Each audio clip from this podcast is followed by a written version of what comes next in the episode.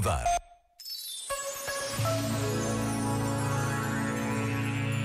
O mundo inteiro ouviu o Papa Francisco repetir a palavra todos na Jornada Mundial da Juventude em Lisboa.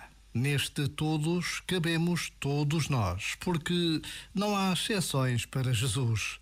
Não há pobres nem ricos, nem novos nem velhos, nem famosos, nem desconhecidos.